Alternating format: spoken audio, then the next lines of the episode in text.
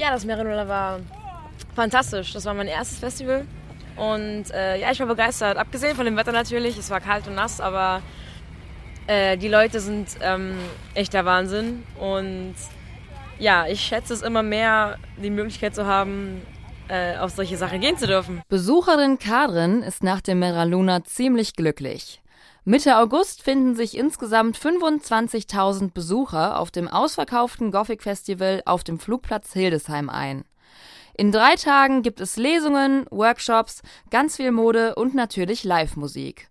Und wenn man keinen Bock auf das Infield hat, aber auch nicht im Camp rumsitzen möchte, kann man beim Mera auf dem Mittelaltermarkt einen kühlen Met genießen, im Zuba eine Runde heiß baden oder bei der Partnerbörse Kuppelei das ewige oder das Festival lang anhaltende Glück finden. Wer Lust dazu hat, trägt bei all den Aktivitäten natürlich ein schickes Outfit zur Schau. Und das gefällt auch dem Festivalgänger Max, der sonst eher auf Metal-Festivals unterwegs ist. Das macht auch eine schöne Atmosphäre, wenn die Leute alle mal so ein bisschen edler rumlaufen als auf Wacken oder so. Nun ist 2017 das Meraluna, zumindest was den Schlamm angeht, nicht ganz so viel anders als das Wacken Open Air. Schlechte Laune ist trotzdem nicht angebracht, findet auch Besucherin Sonja. Also, dass es hier schlammig ist, das macht mir überhaupt nichts aus. Das finde ich überhaupt nicht schlimm. Davon sollte nicht die Stimmung kaputt gehen. Ja. Also man sollte sich dafür ausrüsten mit Gummistiefeln und Regencape. Gummistiefel und Regencape.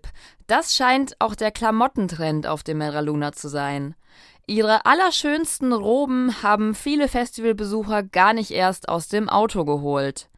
Apropos Auto, weil es den ganzen Freitag über geregnet hat, werden ab dem Nachmittag alle anreisenden Besucher auf einen Ersatzparkplatz verfrachtet. Die müssen mit all ihrem Campinggepäck auf den Shuttlebus zum Gelände warten und das führt bei einigen zu Frust. Auch mit den Securities und den strengen Regelungen am Infield-Eingang sind nicht alle Besucher zufrieden.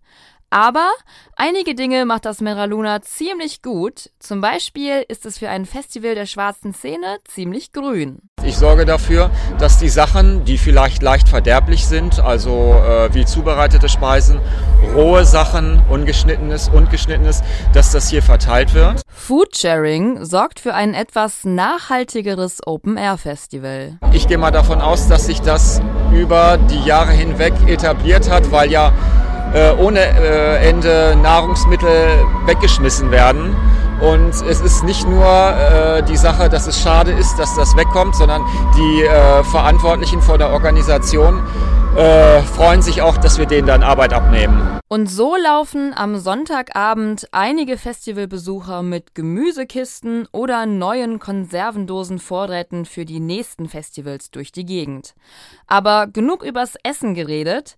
Wie war denn so die Musik? Mein Bandhighlight war Blutengel und ähm, And One, weil sie einfach mega abgerissen haben und zwar beide. Mich hat And One überrascht am Ende, weil die eine mega Show gemacht haben, was ich nicht erwartet hätte. Das ASP-Konzert, weil das war das dunkelste Konzert, was ich jemals gesehen habe, dank Stromausfall. Mono Inc. und Asp und Blutengel. Die wichtigste Zutat für das Festival-Feeling ist aber nicht die Musik. It's awesome that there are so many bands you can see that are just so good, but I think it's mainly the people. Like it's it's kind of everybody coming together. You know, people that you you've known for a long time, you meet new people. It's, it's people first and then music second. Das findet nicht nur YouTuberin It's Black Friday, sondern auch Besucherin Karin. Das Highlight auf jeden Fall die Menschen. Also ich glaube, ich habe noch nie in meinem Leben irgendwie so in so einer Form so viele tolle, inspirierende und nette, gut gelaunte Menschen getroffen, die das Gleiche mögen und irgendwie alle Bock haben zu feiern. Und ähm, ja, man fühlt sich dann automatisch auch wohl. Und so endet ein nasses, aber gelungenes Meraluna wie jedes Jahr am Sonntagabend mit dem Trommeln auf der Hauptkreuzung.